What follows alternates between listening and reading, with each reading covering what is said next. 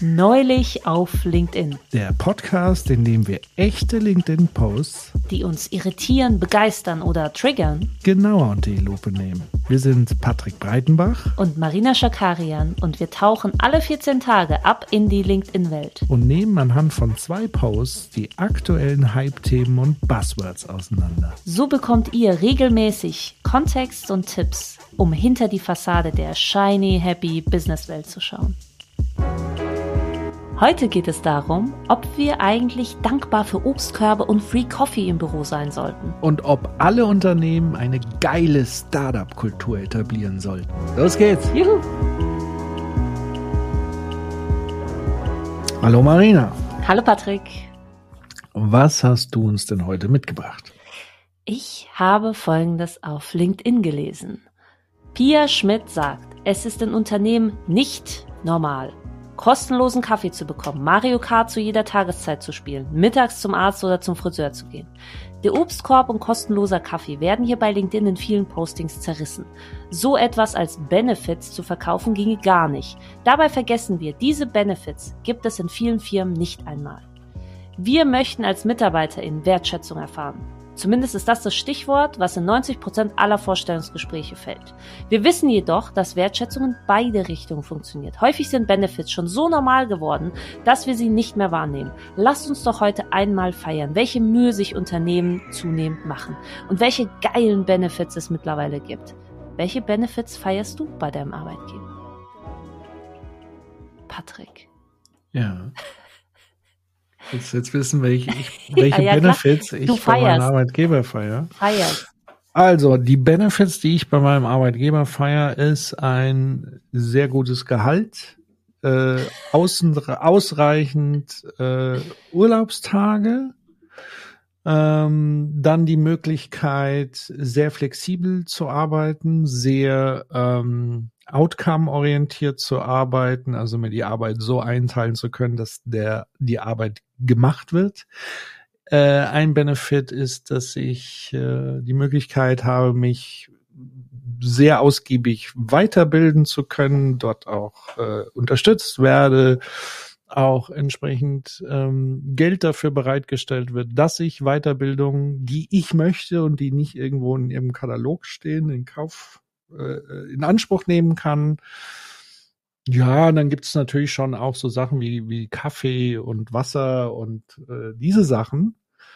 Aber das wäre mir jetzt nicht ganz so wichtig. Patrick Breidenbach arbeitet in einem perfekten Job. Naja, ich würde sagen, das ist zumindest im Moment äh, gefühlt äh, ja ein, ein Perfect Match, würde ich sagen, weil eben zumindest die Dinge, sehr klar sind, die ich gerade äh, benannt habe, wobei das auch nicht immer alles alleine ist, sondern es ist ja sozusagen die, ja, die Kombination aus all diesen Dingen. Ja. Aber nichtsdestotrotz würde ich sagen, wenn ich ein Ranking machen müsste, was mhm. an Benefits von Unternehmen mir besonders wichtig ist, dann würde sozusagen ein Ding mir auffallen, nämlich zu sagen, es müssten mal grundsätzliche Sachen gegeben sein und alles andere ist dann nice to have ja. Wo ich dann aber auch sage, selbst wenn es die nicht gäbe wie kostenlosen Kaffee, wenn alles andere stimmt, würde ich sagen, okay, ist auch völlig in Ordnung. Ja. Ich brauch, brauche das letztlich äh, nicht zwingend. Was ich aber zwingend brauche, ist tatsächlich ausreichend äh, Lohn und ausreichend Urlaubstage. Da sprichst du einen wichtigen Punkt an. Das ist auch in einer Studie rausgekommen, dass der größte Benefit ist tatsächlich die Family Work-Life-Balance, was man sich ja damit erkaufen kann. Also ne, mhm. ne, mit Geld und mit Zeit als Urlaubstage. Ja.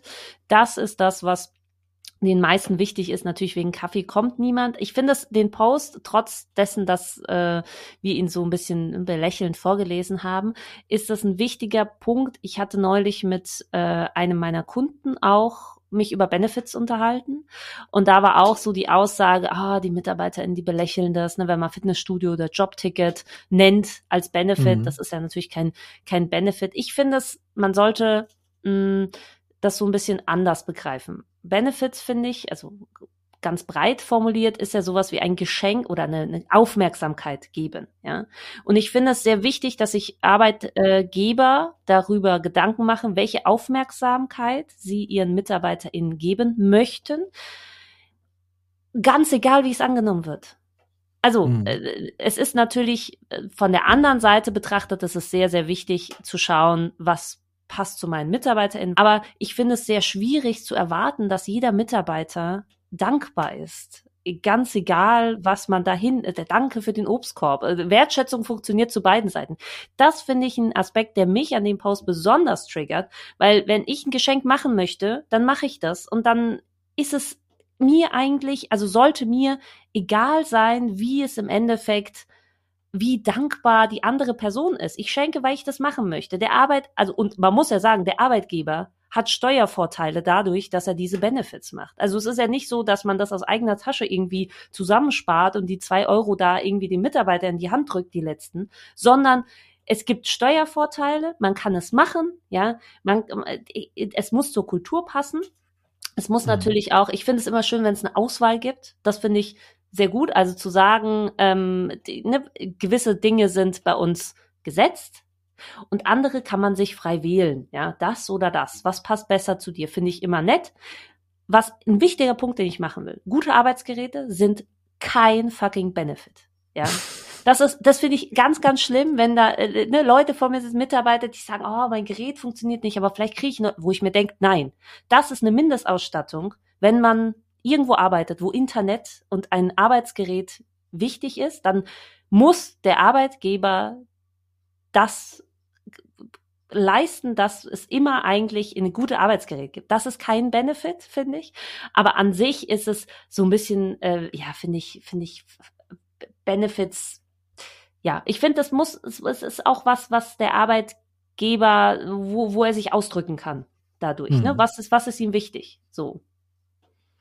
Dann danke ich dir auf jeden Fall schon mal für die sehr richtige Einordnung und für dieses nochmal darauf betonen, was ist eigentlich tatsächlich ein Benefit im Sinne eines Geschenkes und was sind sozusagen Faktoren, die zu einem gelungenen Arbeitsverhältnis führen. Also einer, sagen wir mal, geschäftlichen Deal-Situation. Also ich gebe etwas und bekomme etwas dafür. Das ist halt eben bei Geschenken und Benefits nicht der Fall. Das heißt, alles, was ich vorhin als Benefit, und das habe ich ja so ein bisschen augenzwinkernd ja auch absichtlich gemacht, um zu sagen, nicht die Frage zu stellen, welche Benefits bekomme ich, sondern was erwarte ich eigentlich als Arbeitnehmer von meinem Arbeitgeber letztlich erstmal grundsätzlich, damit ich dankbar sein und zufrieden sein kann und gut arbeiten kann. Das sind so die Grundvoraussetzungen. Aber gut, dass du das nochmal eben gesagt hast, dass Benefits eigentlich Geschenke sind, die, und das ist das Prinzip des Geschenks, erstmal keinerlei, also es ist schon klar, dass das in der Gesellschaft anders praktiziert wird zum Teil, aber eigentlich sollte ein Geschenk dahingehend so sein, dass man da keine Gegenleistung für erwartet und selbst eine Dankbarkeit im, im Zweifel nicht. Ja. Ähm, aber ähm, das ist ja sozusagen spannend, wenn man so sich anguckt, wie Geschenke in anderen sozialen Strukturen ja auch ähm, verwendet werden, ist es ja oftmals so, dass sie ähm, genau in diesen Aspekten so praktiziert werden, also auch außerhalb der Arbeitswelt. Ähm, ich muss da äh, witzigerweise daran denken, dass gerade die ältere Generation, also zum Beispiel meine Schwiegereltern, also die haben Buch geführt und da waren sie nicht die einzigen. Also können wir sagen, das sind irgendwie Freaks, die das so, sondern es war gang und gäbe in diesen Generationen, dass man Buch darüber geführt hat, was man verschenkt hat und was man als Geschenk bekommen hat, damit man immer genau wusste, wann man aufwiegt. Mhm. Okay. Äh, gab, da, gab es da eine Resonanz? Muss ich beim nächsten Mal mehr oder weniger schenken? Und ja, das, das kenne ich auch tatsächlich. In der Familie kenne ich das auch und ich sage dann jedes Mal, und das war so mindblowing, dass ich gesagt habe, du schenkst das, was du gerne schenken willst. So sieht's aus. Und dann war die andere Person so, äh, ja, aber die hat mir doch gar nicht das und das zurückgeschenkt. Ich war, ich dachte mir, was ist das denn jetzt? Also ich, ich muss gar nichts schenken, ich kann was schenken und dann soll ich doch das schenken, was ich gerne schenken möchte. Ja, aber daran siehst du ja, wie Geschenke sozusagen in der Gesellschaft auch außerhalb der Arbeitswelt letztendlich gehandhabt werden, nämlich als äh, soziales Bindeglied, ähm, wo man eben nochmal genau aufrechnet, wie ist sozusagen mein Status gegenüber der anderen Und es ist halt so ein, ich tu dir gefallen, du tust mir dafür gefallen Kultur.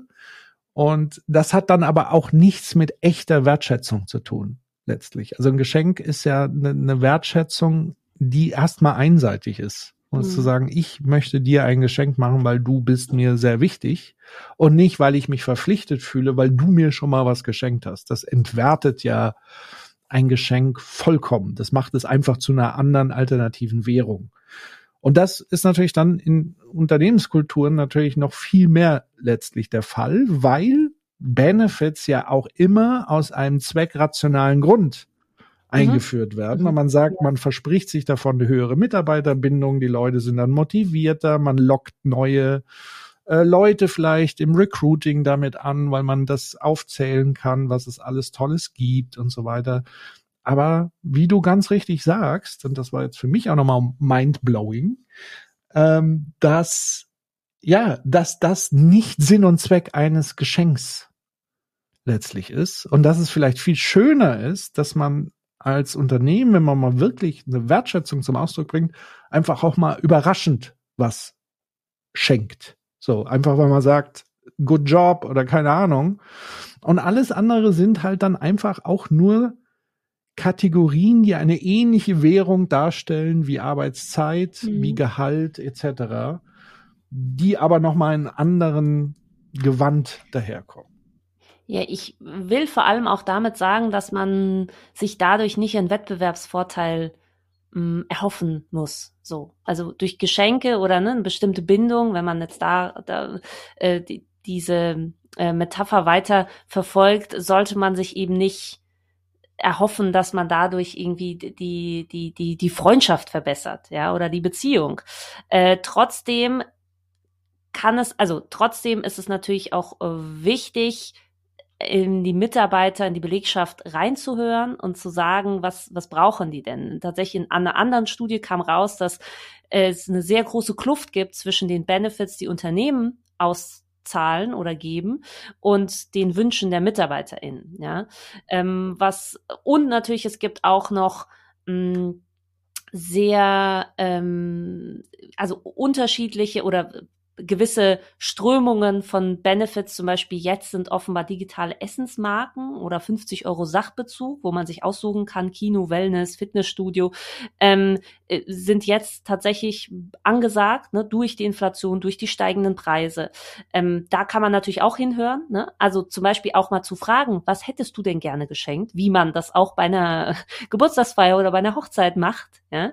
Oder wenn man nichts weiß, schenkt man halt einen Gutschein oder eine Auswahl, kann man auch gerne machen. Also da tatsächlich sich darauf zu beziehen. Jetzt, bei, ich glaube, bei größeren Investitionen sind natürlich Benefits auch ein Mittel oder auch war früher vor allem so ein Mittel von äh, Unternehmen, das Verhalten ihrer MitarbeiterInnen zu in eine gewisse Richtung zu bringen. Zum Beispiel möchte man, dass MitarbeiterInnen mh, hm, ins Büro kommen, gibt man Jobticket. Ja, das Jobticket wird auch in der Freizeit verwendet. Aber trotzdem kann jeder und jede Mitarbeiterin kostenlos ins Büro fahren, wenn sie denn möchte. Ja? Ähm, möchte man irgendwie, dass die MitarbeiterInnen eher zusammenkommen und Mittagspause zusammen machen, dann macht man halt ein schönes Essensangebot, Mittagsessensangebot. Das, das, da braucht man keine Dankbarkeit. Das sind Mittel, die Unternehmen oder ne, ArbeitgeberInnen haben, um das Verhalten, also auch wenn sich das so schlimm anhört, aber ne, eine Möglichkeit zu geben, zusammenzukommen, möchte man irgendwie gerne, äh, macht man halt ein After-Work-Event, aber erwartet keine Dankbarkeit dafür, sondern das ist dann Mittel zum Zweck, um in gewisser Art und Weise diese Arbeitszeit so zu gestalten, dass sich MitarbeiterInnen so verhalten, wie man denkt, dass es gut für die Unternehmung ist, sagen wir es mal so, ja. Und wenn man sagt, boah, wir unsere Büroräume stellen leer, ja, dann gibt man Mobilitätszuschuss, ja, sagt hier E-Scooter, Jobticket, was auch immer, so, ne? Und die MitarbeiterInnen checken schon, dass sie damit auch ins Büro können. Die sind ja nicht dumm. So. Und ich, ich glaube, das ähm, sollten Unternehmer ein Unternehmen sehr viel besser planen, da nicht irgendwie nach links und nach rechts schauen, zu sagen, ach, die haben das und die haben das, sondern zu schauen, was brauchen meine MitarbeiterInnen, was möchte ich gerne geben, was passt zu unserer Kultur und äh, irgendwie, es gibt ja auch äh, tatsächlich monetäre Benefits, ne, wie irgendwie eine Gewinnbeteiligung und so weiter. Das passt wirklich auch nicht zu jedem Unternehmen. Das sollte man nicht forcieren, wenn das nicht zur, zu, zum, zum Spirit, zum Mindset passt. Ja, das gibt's in gewissen Branchen und das ist dann auch schön und gut. Aber ich glaube, man muss da einfach sich anschauen, was brauchen meine MitarbeiterInnen, was möchte ich gerne schenken, was sind Mittel, die ich habe, um es zu schenken. Ja, wie bei, bei tatsächlich Geschenken oder gewissen Aufmerksamkeiten und dann auch nicht zu viel erwarten, sondern vielleicht auch da mal abzufragen und zu sagen, hey, ähm, wie ist es denn angekommen oder was wollt ihr im nächsten Jahr? Ein Unternehmen hat ja gewisse Mittel und Wege, eben das zu machen. Absolut. Und was mich tatsächlich auch so ein bisschen an, an dem Text so getriggert hat, war so unterschwellig, so dieses, so von wegen, also jetzt sei mal gefälligst doppelt und dreifach dankbar. Mhm ähm, dass es sozusagen, wenn du Überstunden schrubbst, abends noch eine Pizza gibt, äh, die nochmal besonders äh, ungesund und was weiß ich ist, damit du nochmal die Extrameile gehen kannst. Wie du ganz richtig gesagt hast, sollte man sich A immer ehrlich machen, was Benefits dann wirklich sind, nämlich auch Mittel zum Zweck. Und wenn all, allen klar ist, dass sie Mittel zum Zweck sind, dann doch genau zu hinterfragen, was ist der Zweck, um es dann zielgerichtet zu machen. Und dann spricht auch gar nichts dagegen. Also es spricht gar nichts gegen Benefits, ganz im Gegenteil. Man sollte nur sie ehrlich betrachten, ehrlich einordnen und das Ganze ehrlich gestalten. Und abschließend noch der Satz, ähm, das Schlimmste ist, wenn man versucht, und ich glaube, das hatte ich sogar selber unter diesem Artikel drunter kommentiert, wenn man das nochmal nachlesen möchte. Die Leute regen sich ja nicht über die Benefits auf wie sie behauptet. Also, dass man sagt, der Obstkorb wird in, auf LinkedIn in vielen Postings zerrissen, sondern die Leute regen sich darüber auf, dass Unternehmen ihre Leute wie Dreck behandeln, weil sie nicht genug bezahlen, weil sie schlechte Strukturen haben, weil sie keine Ziele haben, weil sie schlechte Führung haben, weil sie zigtausend andere Gründe und dann versuchen sozusagen mit dem Obst, Obstkorb und kostenlosen Kaffee dann wieder Boden wettzumachen und zu sagen, ja, aber dafür gibt's bei uns ja Benefits, das beschwer dich doch mal nicht. Also es könnte ja alles noch viel schlimmer sein, nämlich die schlechten Strukturen plus keinen kostenlosen Kaffee. Und darüber regen sich ehrlicherweise die Leute auf und nicht, dass es Benefits gibt. Ja, finde ich sehr richtig. Ähm, dazu passend auch, Benefits sind meiner Meinung nach ein Werkzeug für innen, also um nach innen zu arbeiten, um die, das bestehende Personal ne, in gewisser Art und Weise ihnen was zu geben und sie zufriedenzustellen, aber nicht ein Mittel nach außen. Ich gehe nicht irgendwo hin, wo man mir sagt, da gibt's einen Obstkorb und Kaffee. Ich gehe auch nirgendwo hin, wo man sagt, die bezahlen dir ein E-Bike. So, das ist für mich keine Entscheidung, da einen Job anzunehmen. Das heißt, immer schön zu schauen, ne, nach innen und das auch gar nicht so nach außen zu kehren. Klar steht das irgendwie in der Stellenanzeige und das ist auch okay, wenn man das denn möchte, aber an sich ist das glaube ich, wird das verwechselt, ne? Ob es jetzt ein äh, Employer Branding Ding ist, äh, ob man, ob man das nach außen kommuniziert. Und ich würde da sagen, bleibt einfach in eurer Beziehung die ihr habt schon zu euren MitarbeiterInnen und schaut, welche Geschenke und Aufmerksamkeiten ihr da machen könnt und wollt und geht da nicht nach außen. Ich ja. muss niemandem, dem ich nicht kenne, äh, mir überlegen, was die Person gerne geschenkt haben möchte.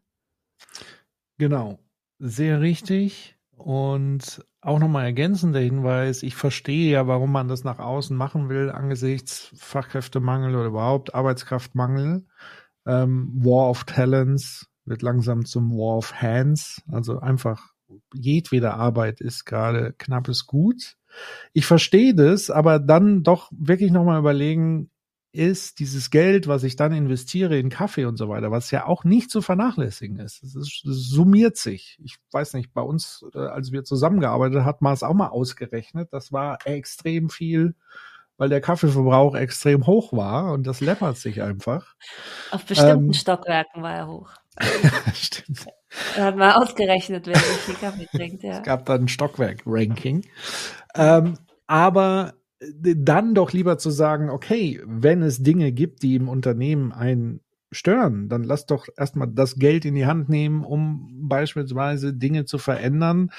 Mehr Lohn, was auch immer es dann am Ende ist, oder eine vernünftige Zieldefinition, äh, Entwicklungspläne, äh, Karrierepläne, eher da den Fokus drauf zu legen, weil das letztendlich im Zeitalter von Social Media auch dazu führt, wir kennen ja alle diese Portale wie Kununu und so weiter, das sind doch die entscheidenden Informationsquellen für BewerberInnen. Also die gucken doch eher danach, wie ist die Kultur in diesem Unternehmen, ähm, wie ist das Arbeitsklima, wie gehen die mit, wie gehen die Führungskräfte um mit Mitarbeitenden und so weiter.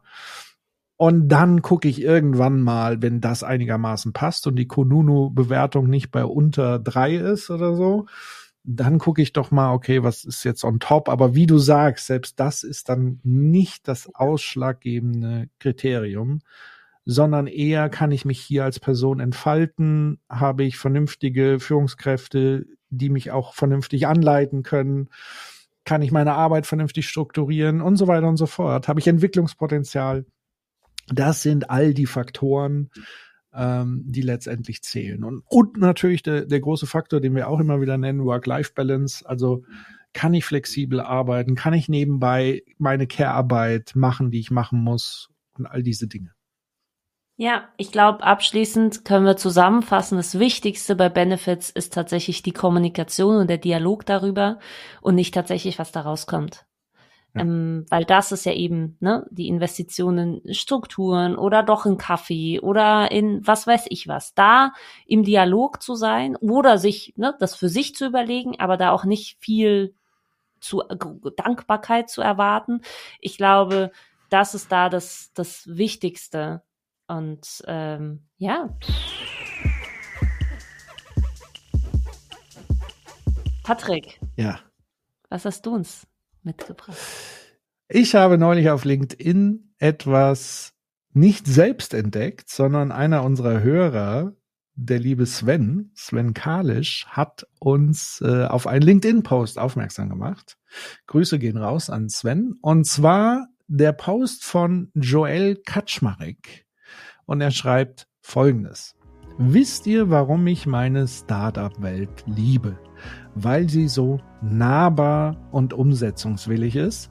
Da schickst du um 22.42 Uhr eine Sprachnachricht mit einer Idee an deinen Buddy Marc Alexander Christ, der mit SumUp ja auch ein kein ganz unrelevantes Unternehmen leitet und er lacht über deine Entschuldigung, dass es doch nicht spät sei geht mir nicht um die Work Ethics, sondern wie wäre das bei einem Corporate gewesen? Und dann zählt er auf mit jeweiligen passenden Emojis. Der CEO hätte ein Diensthandy gehabt, das eigentlich nur seine Assistenz checkt. Du hättest dich in vier Wochen zu einem 15-minütigen Telefonat verabreden müssen. Der CEO hätte nicht zugehört, das Thema nicht verstanden oder mangels Impact wegmoderiert. Du würdest auf irgendwelche tiefen Ebenen weitergereicht und es verläuft sich im Sande. Zum Glück sind nicht alle Corporates so. Johannes Rath oder Daniel Zabo ballern zum Beispiel auch los, um Nummer zwei zu nennen. Aber der Spirit in der Startup-Branche ist schon einzigartig. Danke dafür. So, Marina, was sagst du denn dazu? Ja, danke, danke dafür, für diese Einsendung. Ähm, ich, muss sehr schmunzeln über diesen Post. Das schreibt ja ein, ein, erwachsener Mann, muss man dazu sagen. Ja, das ist jetzt nicht in, von einem Teenie geschrieben, was sich vielleicht so ein bisschen anfühlt. Also bei mir löst es so ein bisschen die, dieses ähm, wir Startups sind so beweglich und können alles. Wir brauchen nicht irgendwie die erwachsenen blöden Konzerne. Und es ist natürlich auch seinerseits sehr überspitzt gesagt. Das ist, äh, ist dem Verfasser ja auch klar, dass natürlich ne, nach vier Wochen einen 15-minütigen Termin bei gängigen Unternehmen, das äh, ist extra überspitzt gesagt. Ähm, ich frage, also eigentlich ist der Post geht darüber, dass, dass sich der Verfasser beschwert, wie schwerfällig neue Ideen in Konzernen umgesetzt werden. Hm. Das ist doch eigentlich die Kernaussage, wenn man mal das, das Startup den Startup-Hype da so ein bisschen rausnimmt. Ähm, und da ist ja natürlich die Frage, wie schafft man es, neue Ideen in Unternehmen oder in Unternehmungen schnell umzusetzen ne, und auf Innovation zu gehen. Ich finde, das ist eine sehr wichtige Frage. Und da finde ich, dass auch Startups, die sich fokussieren müssen, eben nicht in jeder neuen Idee nachjagen können, ähm, da vielleicht auch nicht die perfekte Umgebung dafür sind. Also ne, ein Startup hat eine Idee, eine Kernzielgruppe und die versucht, das Startup möglichst zu gut zu erreichen. Ein Unternehmen hat da, glaube ich, mehr Möglichkeiten, auch ne, zu investieren. Deswegen ist es grundsätzlich interessant zu fragen, wie schafft man diese kreative Überholspur in Unternehmungen? Ja, wenn diese kreative Überholspur denn überhaupt sinnhaft und gewollt ist, weil es suggeriert ja immer, dass alle Unternehmen gleichsam immer super disruptiv, innovativ sein müssen. Das widerspricht aber eigentlich dem Zweck vor allen Dingen von großen Konzernen, die letztendlich den Hauptzweck haben, ihre längst erarbeiteten Ideen und Assets sozusagen langmöglich profitabel zu verwalten. Das mag man jetzt irgendwie uncool finden oder so, aber das ist nun mal das Zweck einer solchen gewachsenen Unternehmung, nämlich aus dem Erfolg des Startups ein operatives Modell zu stricken, was sich möglichst lange trägt. Das heißt also, Robustheit Antifragilität sind Stichworte von gewachsenen Unternehmen. Zwischen dem Weg vom Startup zu einem gewachsenen Unternehmen, das wissen wir auch statistisch gesehen, scheitern neun Startups von zehn. Ähm, das heißt, diese Startup-Phase und ich würde auch fast behaupten, dass dieses Scheitern von neun auf zehn, das hast du ja schon ganz richtig angesprochen, auch oftmals daran liegt, dass man sich als Startup entweder verzettelt oder eben die Skalierung auch in einem operativen Betrieb nicht hinbekommt und zum Beispiel auch die dazugehörigen Organisationsstrukturen, die sich ergeben bei Wachstum, nicht im Blick haben, sondern immer in diesem, ich nenne es mal so, Erfindermodus sind. Weil das, was Joel Kaczmarek hier beschreibt, ist ja letztendlich so dieser Erfinder-Spirit, dieser Garagen-Spirit und so weiter. Das ist alles gut und richtig und schön und wichtig, aber es ist eben nur ein Teil von Unternehmensführung. Und ja, auch ich, der eher, sage ich mal, in diesem Innovations- und Erfindertum drinsteckt als in der Mangelverwaltung, was viele Unternehmen ja letztlich auch sind, oder generell der Verwaltung des Status quo und des Bestehenden, fühle ich zumindest so ein bisschen den, den Schmerz, den man dann haben könnte als jemand, der gerne neue Sachen anstößt und so weiter. Aber daraus wieder ein Universalismus zu formulieren und das auch noch moralisch irgendwie zu bewerten, dass sozusagen ein großes Unternehmen jetzt nicht so viel Zeit für seine äh, äh, äh Impulsideen um 22.42 Uhr hat, ja, also das, da muss ich schon sagen, das ist schon ein bisschen naiv auch an der Stelle. Ja, deswegen glaube ich so der Teenie, Teenie Spirit bei mir. Ähm. Ja, also wie gesagt, ich, ich, ich fühle das einerseits, also ich kenne auch diesen Spirit und so weiter, aber man darf eben nicht in, in, in diesen Umkehrschluss geraten, dass alles andere Quatsch ist hm. und keine Daseinsberechtigung hat und vor allen Dingen keine, kein, keine Ursachen und so weiter hat. Ähm, ja, das, das ist mir an der Stelle nochmal wichtig. Und jetzt könnte man halt nochmal die Frage stellen, okay, auf der anderen Seite, und das ist auch etwas, was ich, ich ja immer wieder äh, äh, feststelle und bemängel, ist, dass viele Unternehmen, die sich aufgrund von Umweltveränderungen und damit spreche ich jetzt zum Beispiel nicht nur vom Klimawandel, also der Umwelt, von der wir immer bei Umwelt sprechen, sondern zum Beispiel, wenn Marktbedingungen sind, wenn neue Erfindungen gemacht wurden. Digitalisierung war ein so großer Umbruch und so weiter. Wenn man strategisch das nicht auf dem Schirm hat, weil das sind eigentlich Dinge, die meine Robustheit bedrohen und mich fragil werden lassen, Also ich kann nicht einfach alles zu Tode verwalten. Ich muss auch gucken, was macht die Umwelt, was macht der Markt um mich herum.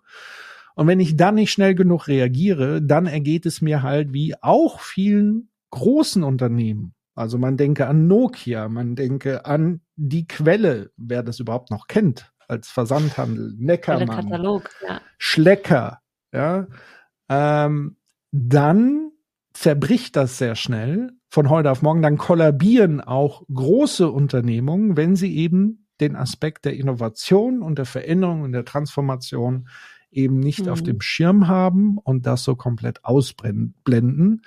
Das wäre dann auch das krasse Gegenbild sozusagen, was, was dahingehend vielleicht auch der Autor dieses Posts hier meinen könnte. Aber man sollte das halt nicht verwechseln zwischen, sag ich mal, Strukturbedingungen, dass ein CEO nicht unendlich Zeit hat für jede kleine Idee, weil er halt tausend andere Sachen hat. Oder dass zum Beispiel Meetings zu strukturieren und zu planen vielleicht doch eine gute Idee sein könnte in gewissen Größenordnungen und so weiter und so fort. Das sollte man sozusagen, da sollte man einfach nicht Äpfel mit Birnen vergleichen. Man kann ein Startup nicht mit einem großen Unternehmen vergleichen. Das ist schwierig. Ja, also aus Erfahrung kann ich auch sagen, meistens hat es auch bei Unternehmen, also hakt es ja meistens entweder an der Entscheidungskraft bei neuen Ideen. Ne? Es gibt niemanden, der entscheiden kann oder will, ja, wir machen das jetzt, wir investieren, oder an Umsetzungspower. Ja, und was natürlich bei Startups ganz anders ist, ist, dass bei Startups die, die ganze Unternehmung auf Überarbeit von Einzelnen setzt. Also ne, Überstunden um 22.42 Uhr. Ähm, darauf ist ja das ganze Modell aufgebaut. Ja? Und äh, bei Unternehmen eben nicht. Da gibt es Personen, die sind halt voll und da kann man das auch so scheiße, wie, wie man denkt, finden, dass man keine neuen Ideen macht. Aber wenn halt die MitarbeiterInnen dafür keine Zeit haben, dann bringt das auch nichts, wenn der CEO um 22.42 Uhr einem Team schicken würde, schau mal, was für eine coole Idee, habe ich gerade geschickt bekommen, lass mal machen. Also das macht das Unternehmen nicht besser. Und ähm, die Frage ist ja, kann man eben in Unternehmen auch diese Strukturen sich leisten, dass es gewisse Personen oder gewisse Units gibt, die dafür Kapazitäten haben. Und da sind wir ja bei diesen strategischen Veränderungen, die man auf dem Schirm haben sollte, wo man auch reagieren kann. Das ist bestimmt keine Idee um 23 Uhr, aber das ist schon was, was ein Invest ist, wo man sich diese Beweglichkeit auch in einem größeren Unternehmen leisten kann. Ja, und eben nicht auf dem Rücken von den MitarbeiterInnen, die in ihrem Job sind, dass die ihr Handy ausmachen können. Das ist ja auch ein Schutz, das ist auch gut. Und offenbar gehen ja dann CEOs mit gutem Beispiel voran, dass sie eben ihr Handy aushaben, sprich, sie können auch niemanden um 22.42 Uhr erreichen. Ja, das geht ja in beide Seiten und das ist ja gewisser Art und Weise auch ein Vorbild. Trotzdem muss es ja eine Möglichkeit geben und ich glaube, eine gute ähm, Möglichkeit ist es, die haben wir ja selbst so ein bisschen geschaffen und erfahren, auch in unserer gemeinsamen Zusammenarbeit, ist eine kleine Unit sich zu nehmen, die querfinanziert wird, die vielleicht äh, ne, nicht zu 100 Prozent irgendwie bestehen, äh, besteht und daraus sich äh, finanziert, aber die damit beschäftigt ist, eben eine Idee bis zu einem gewissen Prototyp zu bringen und zu testen. Ja, und dass es gewisse Entscheidungsvorlagen auch auf Entscheiderebene gibt, wo auch unterschiedliche EntscheiderInnen die Entscheidung treffen können, ah, das ist eine Idee, da investieren wir. Ne? Da gibt es ein Budget, da können wir was entscheiden und shiften. Das ist auch wichtig. Also sowohl auf der Seite der Umsetzung zu schauen, welche Möglichkeiten gibt mein Unternehmen mir, da eben eine, eine gewisse extra Meile gehen zu können äh, in einer Struktur und wie können wir Entscheidungen treffen, um solche Ideen auch mal auszuprobieren, weil äh, definitiv äh, neun von zehn Startups scheitern, aber neun von zehn Ideen scheitern wahrscheinlich auch, ja. Das heißt, man muss eine Möglichkeit haben, dass Mitarbeiter in Zeit investieren und man muss sagen, ja, nein, geht's weiter oder nicht. Und das äh, finde ich ist auch bei einem Startup also ne, nur gesund, nur kann man das vielleicht in einer schnelleren Zeit ausprobieren, aber auch mit weniger Mitteln. Absolut, ähm, vollkommen richtig. Und was viele ausblenden, ist, Innovation ist Verschwendung. Innovation ist basiert immer auf Verschwendungsgedanken. Was will ich damit sagen? Also allein dieses neun von zehn ist eine verschwenderische Haltung. Also nicht zu wissen, was am Ende rauskommt, aber zu wissen, ich muss Zeit, Geld, Ressourcen erstmal investieren, um zu gucken, ob was dabei rauskommt. Das sollte man immer im Blick haben. Und deswegen ist Innovationskraft auch so rar gesät, weil der Zweck einer Unternehmung ist es, wenn sie mal in einen gewissen Modus kommen, eben ihr Geschäft so lange und so intensiv wie möglich profitabel zu halten. Also das Maximum an Marge und so weiter rauszusuchen. Und dann fängt man natürlich auch an mit Sparen und so weiter und so fort. Und als erstes fängt man an, an Dingen zu sparen, als wiederum in Innovation zu investieren. Und das bricht dann vielen auch das Genick.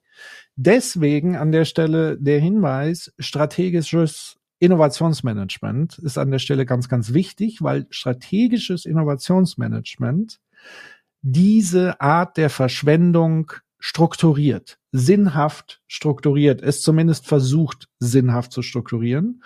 Und darunter fällt dann zum Beispiel sowas wie, dass ich gewisse Methoden anwende, um fokussierter auf Ideen beispielsweise zu kommen. Oder du hast es ja schon benannt, ähm, so Bewertungskriterien zu entwickeln, wonach man dann wirklich sagen kann, nicht nur einfach, weil es sich gut und cool anfühlt, oh, das ist eine coole, geile Idee, ähm, sondern wirklich ein, ein, eine Art Kriterien, ähm, jetzt nicht Katalog, aber es gibt gewisse Kriterien, die ich einfach setze aus strategischer Sicht und sage, okay, Kostenfaktor, wie aufwendig ist es, wie schnell ist es skalierbar, dass ich anhand dieser Kriterien dann auch wirklich Ideen aussortiere, evaluiere und den nächsten Schritt gehe und überhaupt, dass ich so eine Art Prozess definiere, wie eine Idee ein, einen Weg durchlaufen kann, damit es am Ende möglichst reibungsverlustmäßig ähm, zum Erfolg wird. Also das heißt, die Bändigung dieser Verschwendung wäre strategisches Innovationsmanagement. Und auch das ist sozusagen dann oft fehlend neben überhaupt dem Aspekt Innovation zu machen. Und da gebe ich dir vollkommen, ich würde sogar fast noch radikaler sa sagen, dass Innovation strikt getrennt sein sollte vom operativen Geschäft. Also vom ja. laufenden operativen Geschäft, weil es aus zwei Faktoren wichtig ist, weil echte Innovation würde immer den laufenden operativen Betrieb mhm. in Frage stellen wollen. Also Disruption, das ist das Maximum an Innovation bedeutet, ich muss mich ständig fragen, was muss ich tun, um mich selber abzuschaffen?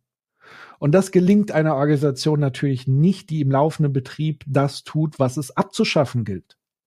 Und deswegen wäre dann auch mein Rat, Unit schon mal sehr gut, so.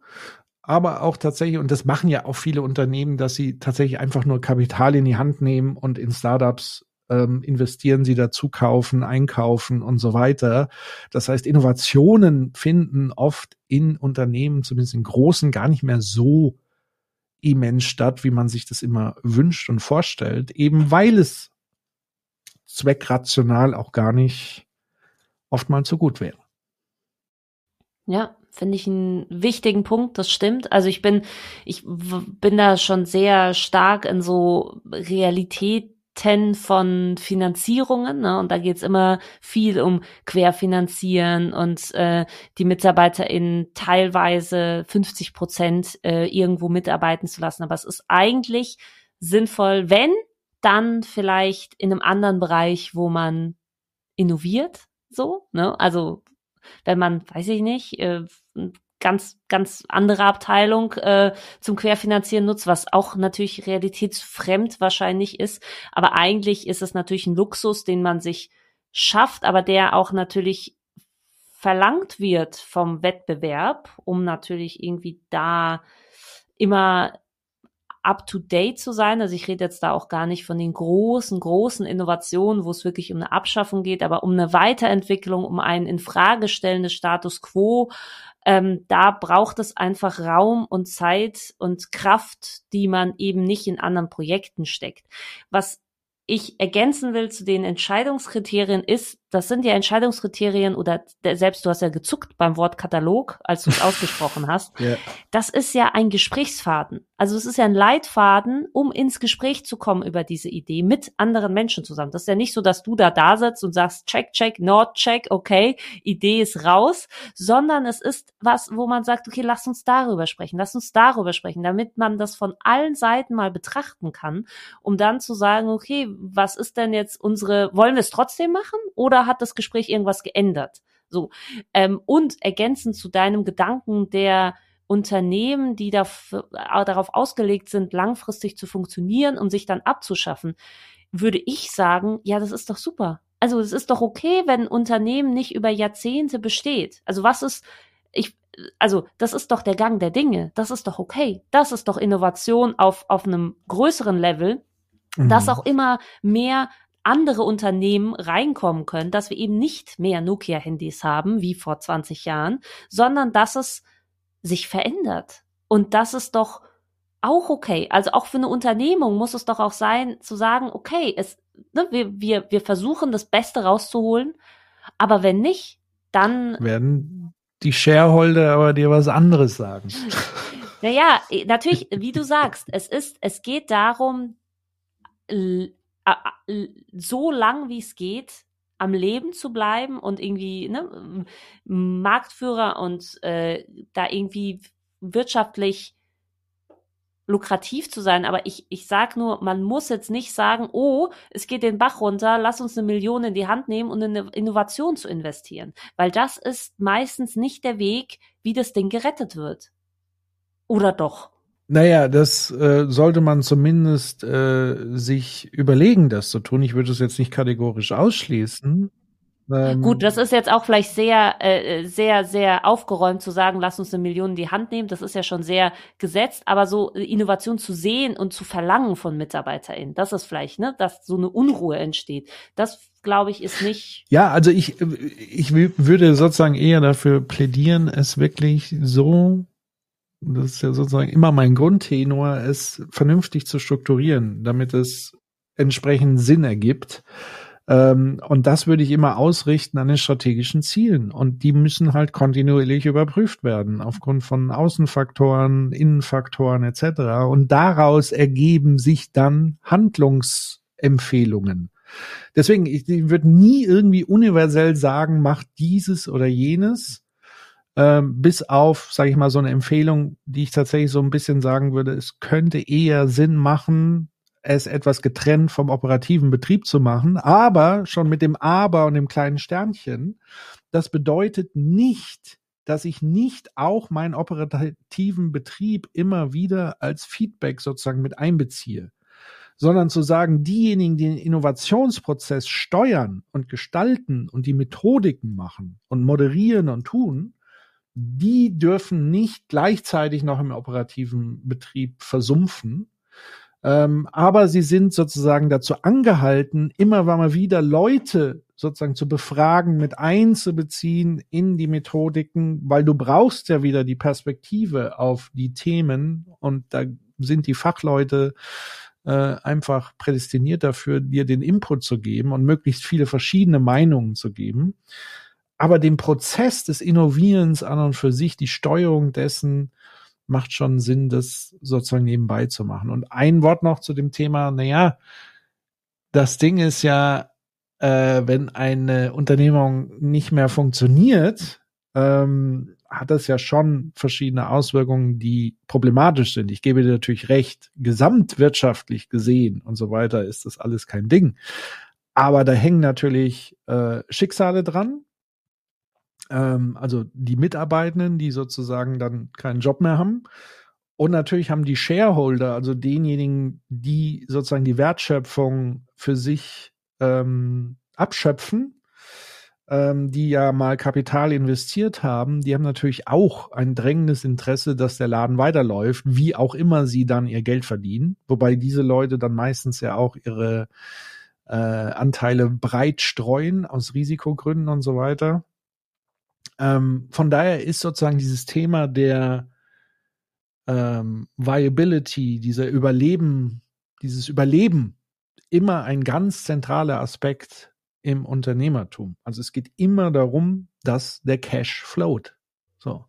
Mhm. Und das kann man halt aber in verschiedenen Varianten sozusagen äh, äh, herstellen. Entweder man muss sich ja. neu erfinden oder man muss effizienter werden, sich optimieren.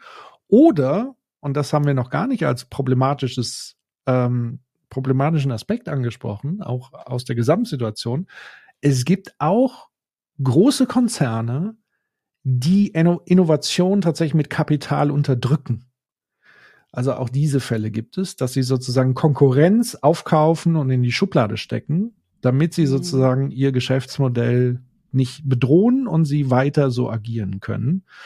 Und das erleben wir gerade tatsächlich auch im, im Bereich der fossilen Energie beispielsweise. Da hat man ja Dinge aufgedeckt, dass die jahrzehntelang wirklich massiv lobbyiert und Falschinformationen gestreut haben über ja die die Schädlichkeiten von fossiler Energie und so weiter. Also auch da gibt es Bestrebungen, das Geschäft möglichst weiter laufen zu lassen, eben dann aber mit schmutzigen Mitteln und nicht mit Transformationselementen, weil das könnte man jetzt auch von den Akteuren verlangen, zu sagen, ja, stellt um auf erneuerbare Energie.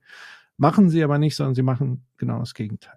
Wenn man jetzt wieder zurückkommt zu der Innovation in einer Unit. Und äh, ich habe ja selbst in einer gearbeitet oder selbst eine geleitet, die so au außerhalb war des Operativen, ist es doch sehr, sehr wichtig, muss ich sagen, dass die Personen, die da tätig sind, auch wissen, wie der Laden funktioniert. Ähm, und vielleicht selbst ne, im Betrieb gearbeitet haben. Das finde ich schon wichtig, auch vielleicht nicht im täglichen, aber wenn sie eine Ahnung haben, weil ich habe ein bisschen gezuckt bei Moderatoren. Ja, ich weiß, es ist wichtig, dass es ähm, getrennt ist und dass man auch andere Fragen stellen kann. Trotzdem möchte ich tatsächlich eigentlich im Unternehmen jetzt nicht ne, so eine Unit haben, die super abgedreht ist. Also ich überspitze es mal, ne, so super cool und die machen da coole Sachen und die sind halt, die wissen gar nicht, was so die alltäglichen Herausforderungen und Painpoints sind, sondern die sind ne, super cool in den Workshops.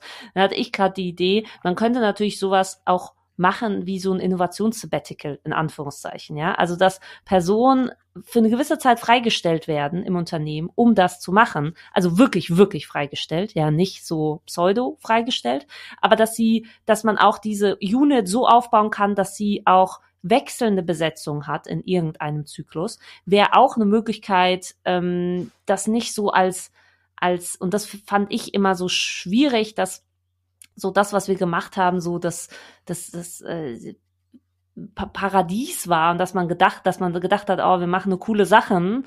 Ähm, und das könnte man dadurch natürlich verbinden, wenn man sagt, okay, es gibt eine wechselnde Besetzung, die da rein rotiert in irgendeinem Zyklus. So. Ich habe aber eine konkrete Frage. Äh, du weißt ja, ich frage gerne entweder oder, auch wenn du nicht mhm. gerne darauf antwortest. Wenn du, wenn du es versuchen müsstest, pauschal zu sagen, Innovation lieber klein und ähm, übersichtlich starten oder groß denken, aber auch mit großen Erwartungen. Was ist besser? Ja, ich frage. Aber definiere. Und jetzt sag nicht, es kommt ja, wieder auf den Kontext an den Kontext und so weiter. Nee, nee, ich würde gern, nein, ich ja, hätte gern klein oder eine groß. Nachfrage dürfte, glaube ich, schon noch erlaubt sein. So. Ja, natürlich, kein Problem. Was heißt denn klein und überschaubar? Ich kann mir das jetzt gerade nicht so, äh, also was, was ist so das Ding? Also, wenn ein Unternehmen sagt, okay, ähm, jeden Donnerstag ist der halbe Tag, äh, sind zwei Stunden dafür reserviert, dass wir ein cooles kreatives Brainstorming machen zu neuen Ideen. Ähm, ich, vielleicht habe ich auch gerade einfach The Consultant äh, zu viel geschaut, wo so ein Wecker rumging, dass, dass man in einer gewissen Zeit immer eine Idee äh, mhm. rauspressen muss. Äh, ähm, kann ich nur empfehlen, The Consultant auf, auf äh, einer Streaming-Plattform zu schauen. Aber entweder so zu starten, also ne, klein und übersichtlich, oder zu sagen, hey, du bist ein, ihr seid ein cooles Duo, überlegt euch mal was. So. Ähm, oder zu sagen, großes Budget, große Erwartung, groß, groß denken. Was, mit was soll man starten? Klein oder groß? Innovation ist immer Verschwendung. Und je höher die Verschwendung, desto höher ist die Wahrscheinlichkeit, dass dabei was rauskommt. Weil du kannst es ja noch so klein ah, machen. Ah? Ah, ja. ja. jetzt ist das ist doch eine Antwort. Das finde ich super. Ja, also ich ja. würde immer zu groß plädieren, weil die Wahrscheinlichkeit größer ist. Aber es bringt mir nichts, wenn das Große schlecht gemanagt ist. Und es, und es bringt aber auch nichts, wenn das Kleine super gut gemanagt ist, es aber sozusagen zu wenig Verschwendung aufbringt, um die ja. Ergebnisse zu erzielen. Ich glaube, diese Verschwendung oder den, das Gefühl der Verschwendung braucht es auch, um die Köpfe zu öffnen, ja, natürlich. wie man so schön sagt, dass man sagt, boah, krass, okay, ich habe ja wirklich gerade Zeit oder ich habe ja wirklich gerade Budget oder wir können das wirklich machen ja. und nicht, bitte mach das in äh, von neun bis zehn Uhr. Und ich würde da gerne noch mal einhaken, weil du gesagt hast, das ist das Paradies. Ja, das mag für viele so erscheinen, aber im Endeffekt ist es enormer Druck weil man es ja genau definitiv weiß. Definitiv nicht paradiesisch, ja. So, also A, man muss sozusagen auch diese Arbeitsleistung erbringen, also Prozesse moderieren, das weißt du ja aus eigener Erfahrung am allerbesten, ist super anstrengend, wenn man das auch noch super gut machen will. Also du bist danach einfach fertig nach so Workshops. Ähm, und du hast ja nochmal eine ganz andere Verantwortung auf den Schultern, weil du zwar jetzt nicht für den operativen laufenden Betrieb verantwortlich bist eines Unternehmens, aber für dessen Zukunft. Mhm. Ähm, und das sollte man sich auch immer wieder bewusst machen, dass Innovation jetzt nicht einfach, yeah, wir machen coole Ideen ist, sondern immer mit einer Verantwortung einhergeht. Und dementsprechend würde ich auch immer Menschen dahingehend auch so auswählen, die sowas verantworten, die sich dieser Verantwortung auch wirklich bewusst sind. Weil sonst ja, oder eine gute Mischung. Also, ne, eine gute Mischung von Menschen, die irgendwie ähm, ich spreche jetzt explizit von Leadership. Ich spreche jetzt explizit ja, okay. von Leadership ja. und nicht von, ja. äh, soll ich mal, da würde ich sagen, so divers wie möglich, so splinig, zumindest nicht nur splinig, aber zumindest die, die Mischung. Und die, die radikale Mischung ist da das Entscheidende der Leute, die ich dann einbeziehe. Aber die, die, die so einen Prozess verantworten, heißt jetzt auch nicht, dass das jetzt irgendwelche Spießer und so was ich, sondern einfach nur ein Bewusstsein dafür haben, ja. dass das eben nicht eine Einhornparty ist.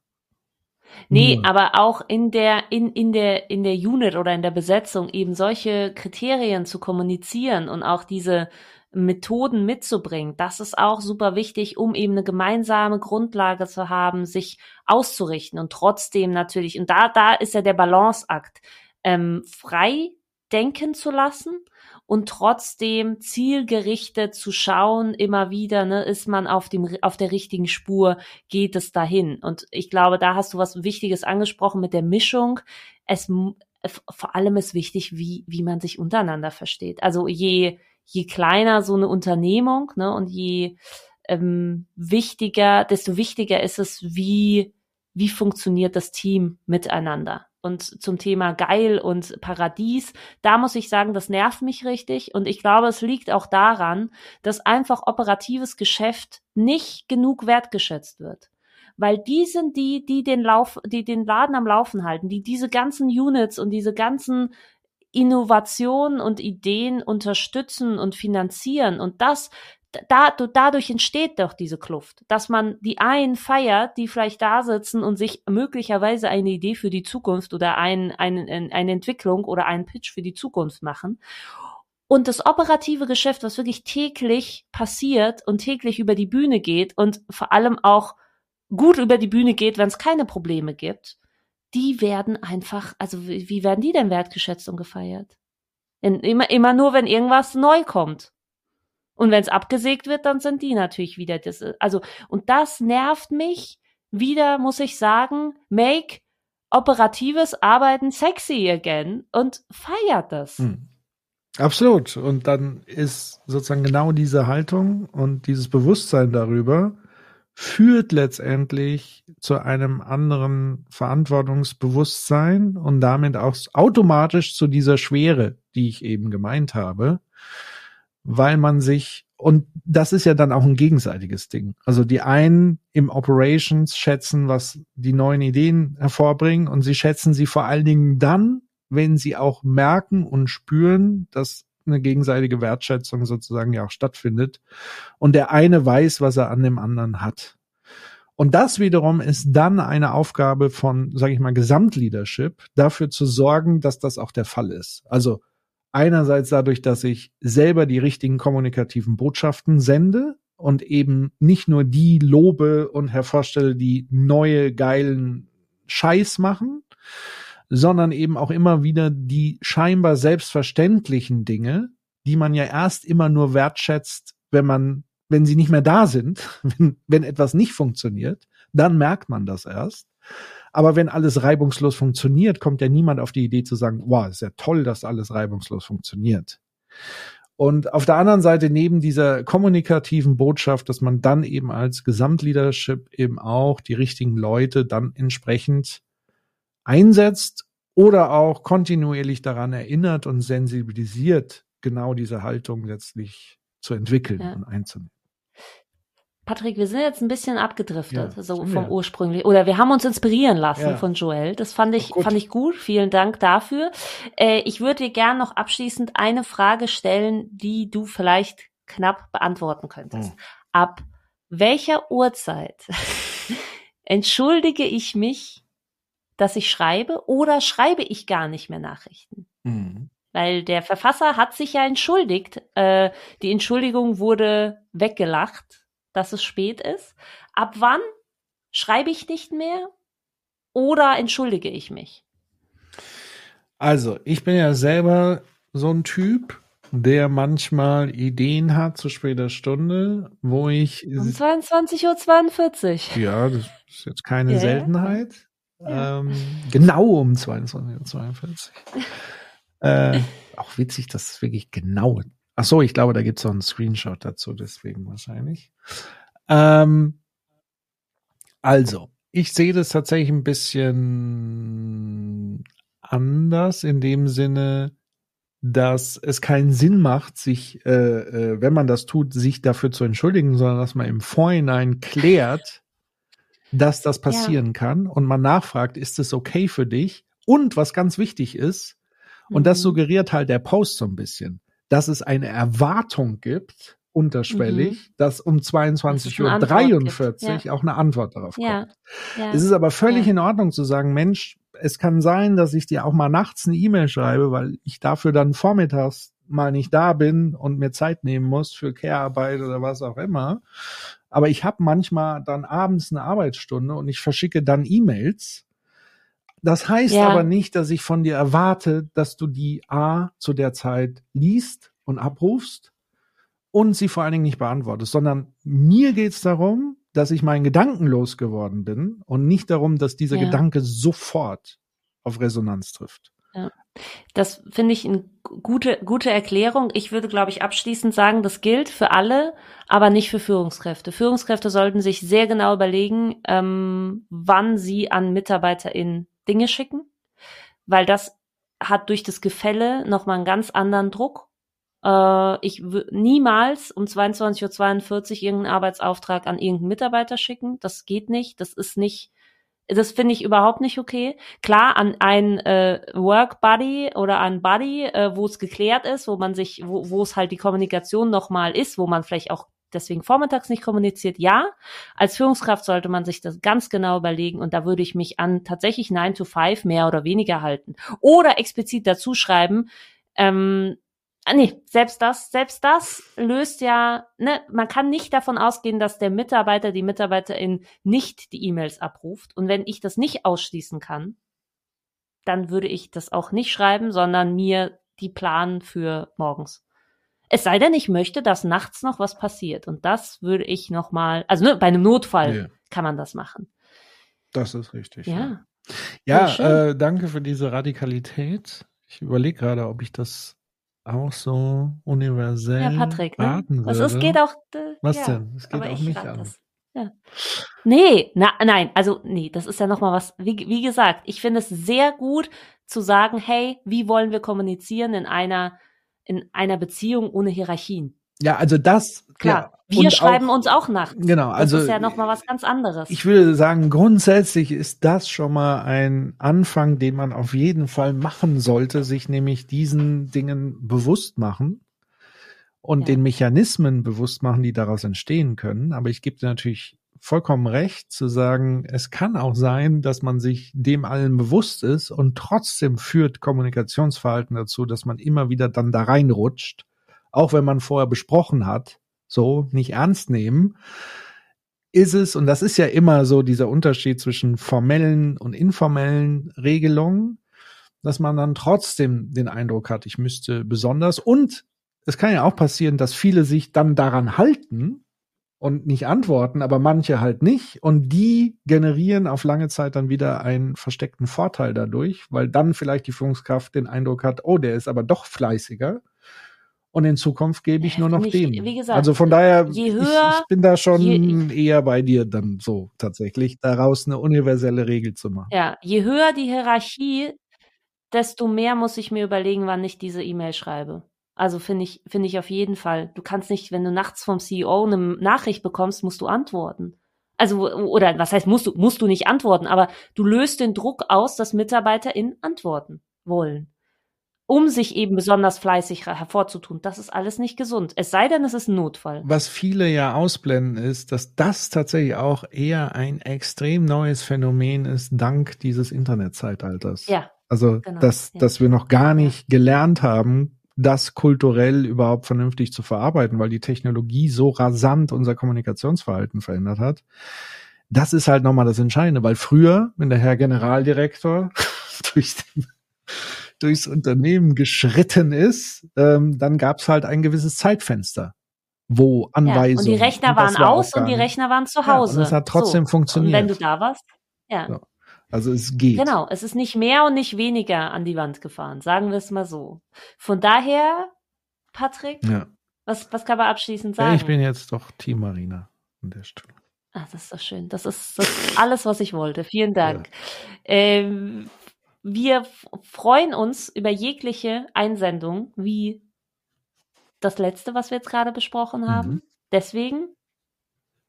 Ja, schreibt uns ähm, ihr findet uns auf neulichauf.substack.com.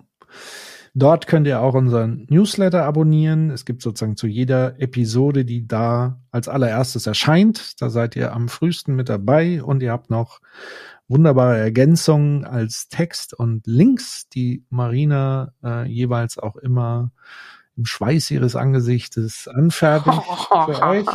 Da schreibe ich dir immer nachts dazu, genau. wenn ich, wenn ich da wieder dran sitze und, und fluche. Das stimmt tatsächlich. Ich. Und ich um muss dann antworten. Das ist ja das Schlimme. So. ähm, also da könnt ihr hingehen. Ihr könnt uns abonnieren auf allen gängigen Podcast-Plattformen. Wir freuen uns über positive Weiterempfehlungen. Ja, Weiterempfehlungen, positive Bewertungen, fünf Sterne. Ja. Überall drunter auf nix. Spotify, Apple, Google, drunter nichts, bitte nicht. So. Und wem es nicht gefällt, einfach auch nicht mehr weiterhören. Ist ja auch okay.